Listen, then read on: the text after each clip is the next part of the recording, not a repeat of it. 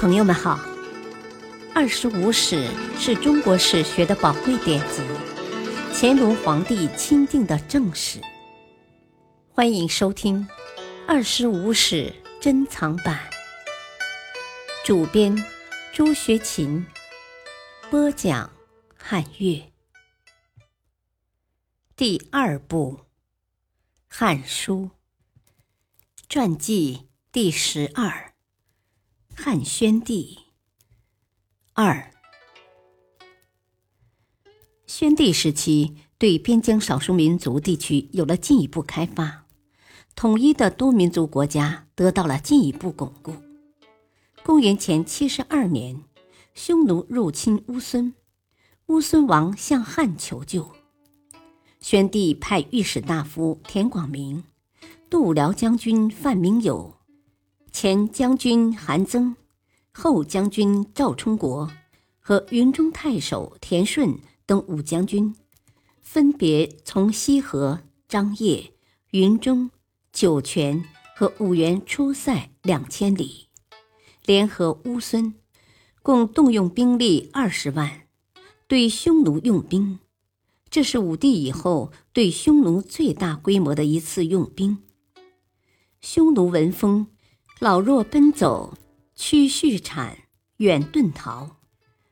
汉与乌孙共击匈奴，取得决定性胜利后，双方关系也从联盟发展为隶属。武帝时，解忧公主远嫁乌孙王昆莫翁归靡，在那里生活五十余年，对巩固汉与乌孙关系起了重要作用。公元前五十一年。七十岁的解忧公主回到内地，宣帝又以解忧公主侄女相夫为公主，嫁于乌孙王。宣帝命相夫少主及随员百余人，在上林苑学习乌孙语言，整装待命。欢送时，宣帝举行盛会，向各族首领表示决心加强民族团结的愿望。乌孙从此隶属汉朝，成为西汉王朝版图不可分割的一部分。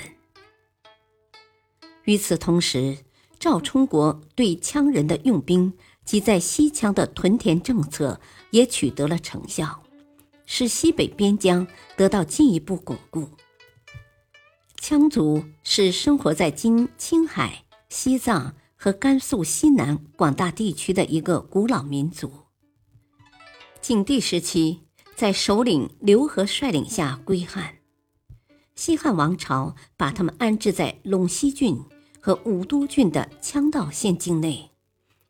武帝时期，西羌族趁匈奴犯汉，也趁机叛汉。西汉派十余万步骑，经五六年战争，才将其叛乱平息。部分羌人逃往西海。今青海盐池一带。此时，汉王朝统治势力达到黄水流域，平羌人与黄水南岸切断了羌与匈奴的联系。宣帝缔结元康年间，西汉在对车师、匈奴用兵时，羌人蠢蠢欲动。公元前六十一年。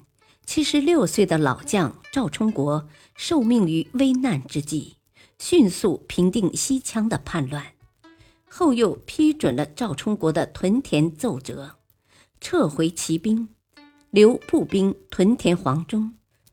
次年，至金城蜀国管理归附的羌族部落，正确处理了中央政府与西羌的关系。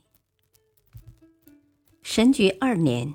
公元前六十年，匈奴日逐王归汉，同时汉又占据了车师，并废除了匈奴在西域设立的同仆都尉，这样使匈奴丧失了控制西域的力量。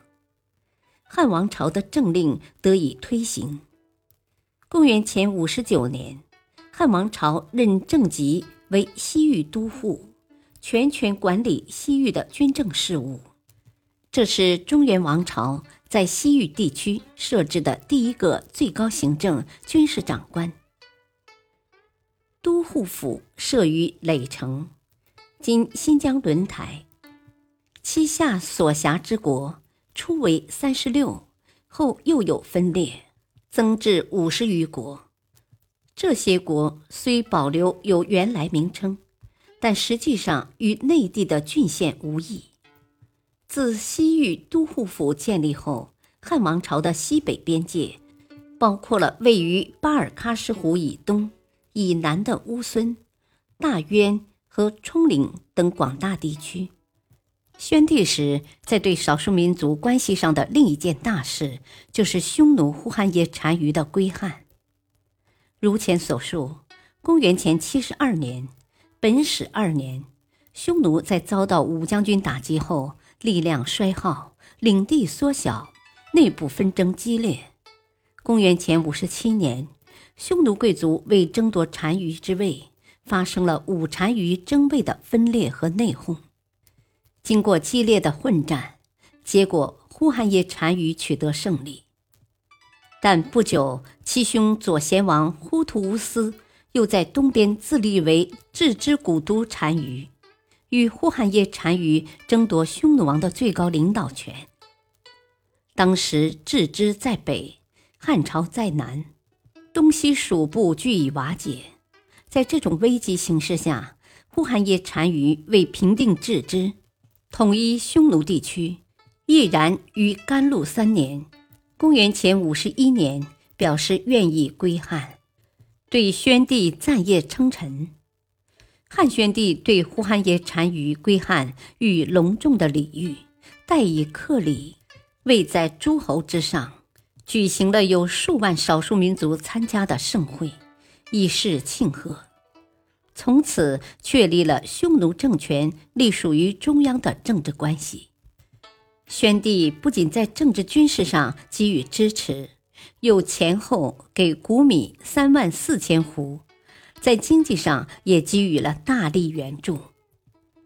呼韩邪单于的归汉，结束了自白登之围以来汉匈两族长达一百五十余年的战争状态，从而转入了和平友好时期，密切了塞北与中原的政治、经济。文化的联系，促进了塞北与中原的统一。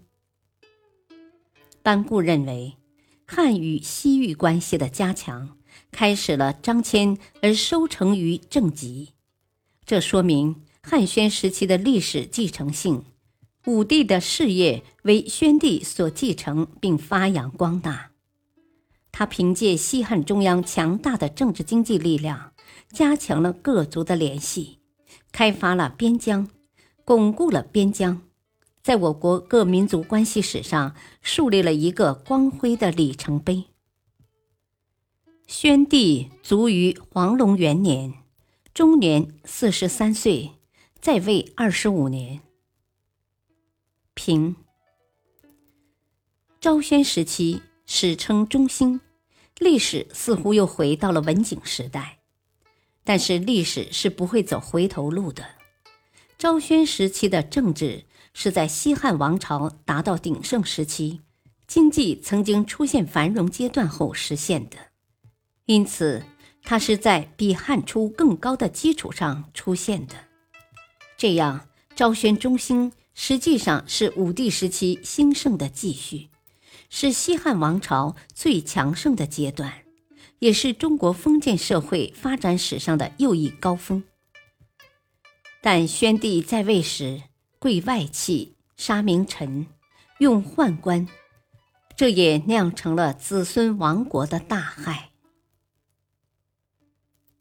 感谢收听，下期播讲传记第十三，杨王孙，书广。敬请收听，再会。